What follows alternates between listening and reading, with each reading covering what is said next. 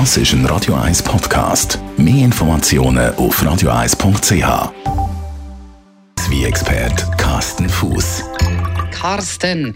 Wir reden heute über eine Traubensorte und eigentlich passt es gerade, weil wir haben ja letzte Woche über Champagner geredet und die mhm. Traubensorte kommt auch zum Teil im Champagner vor. Mhm.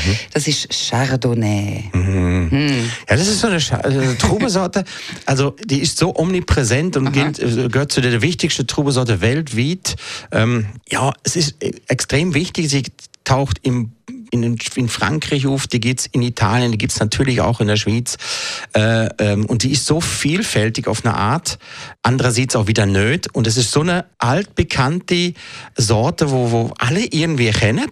und, äh, und jeder hat so seine eigene Meinung. Die eine sagt, oh, mega langweilig, hast nichts anderes. Äh, mhm. Die andere sagt, oh, so spannend, tolle Burgunder, weiße Burgunder mit Holzfass, lange lagerig, oh, tolle Sache. Und eben, was du vorhin, Eli, ja. gesagt hast, Champagner Champagner ist Champagner, im Champagnergebiet ist Chardonnay mhm. neben dem Pinot Noir die wichtigste Trubesorte. Ist ja genau lustig, weil es sagen dir dann gleich einmal Leute, wenn man einen Weisswein bringt und es ist ein Chardonnay, dann, oh nein, finde ich nicht gut. Ja, Dabei ist es ja es kann alles sein. Eigentlich. Es kann wirklich von genau. totlangweilig und himmeltrurig zu. und äh, zu absoluter Spitze hast du alles. Oder? Mhm. Und ich, vielleicht ist genau das das Problem, dass viele Leute einfach äh, zu viel so, so Industrie-Champagner, äh, Chardonnay trunken haben. Es gibt Chardonnay als Haupttrubesorte für Wies, wie zumindest in den USA oder in Australien. In Australien ist äh, Chardonnay mal die meist erbaute Trubesorte gewesen, oder? Jetzt wollte ich gerade sagen, ist das auch halt eher dann günstig, oder? Weil es die so extrem extrem viel gibt. Und ist das auch irgendwie vielleicht eine sehr sichere Traubensorte? Es ist eine, wo, ja, ja, genau. Es ist eine sehr sichere Traubensorte, weil die hat äh, zwar schon hohe Ansprüche, äh, aber sie passt sich auch wunderbar an. Mhm. Das heißt, die, du hast die Traubensorte in relativ kühle Wiebaugebiet, wie der Champagner oder wie im Burgund abpflanzt und da bringt sie Top-Qualitäten. Du hast sie aber auch in einem heißen Wiebaugebiet wie Australien oder Chile anbauen. Die passt sich einfach ihre äh, äh Umgebung an und weil sie eben so wenig so rausstechende Charaktereigenschaften hat. Das ist eine Traubensorte, die erkennst du nicht auf der ersten äh, äh Duft oder ersten Schluck. Ähm, ist anders wie beim Gewürztraminer oder beim Sauvignon Blanc, wo die meisten sofort erkennen. Aber Chardonnay ist so klein, du kannst sie nicht richtig packen.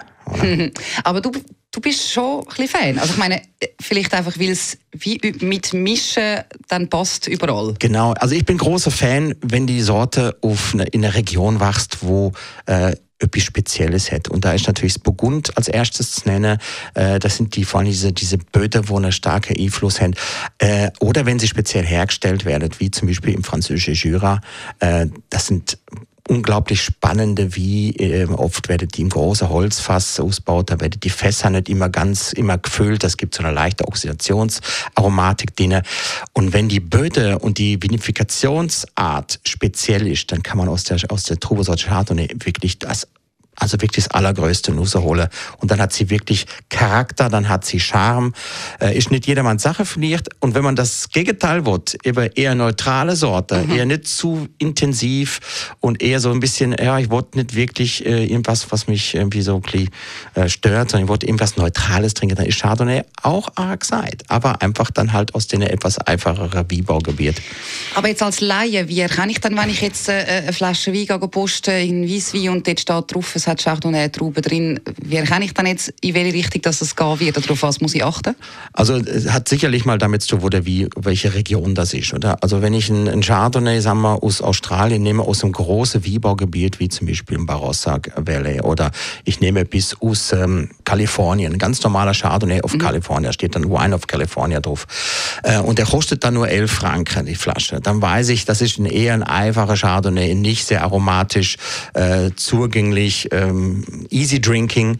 Und wenn ich dann eben einen Burgunder vor mir habe, einen, einen, einen Cordon Chalmagne oder ein, was weiß ich, ein Meursault zum Beispiel, dann weiß ich, das ist das Weinbaugebiet, wo schon ein bisschen spezieller ist. Das tut sich meistens auch am Preis zeigen. Sind das Cuvées? Also hat es da noch andere Trauben drin? Nein, äh, wenn ich weiße Burgunder trinke, dann sind es immer reinsortige Chardonnay. Oder? Und äh, oft in der Übersee sind halt auch wenn eine einzelne am Etikett steht, äh, kann sie das bis zu 25 Prozent äh, sogar ähm, andere Sorten noch mit drin sind. Aber ist trotzdem angeschrieben auf dem Etikett Chardonnay. Also, Chardonnay, äh, man meint, das sei so total langweilig, ist es überhaupt nicht. Es Nein. gibt mega viele Varianten und einfach ein bisschen durchprobieren, oder? Unbedingt. In Vino Veritas auf Radio 1.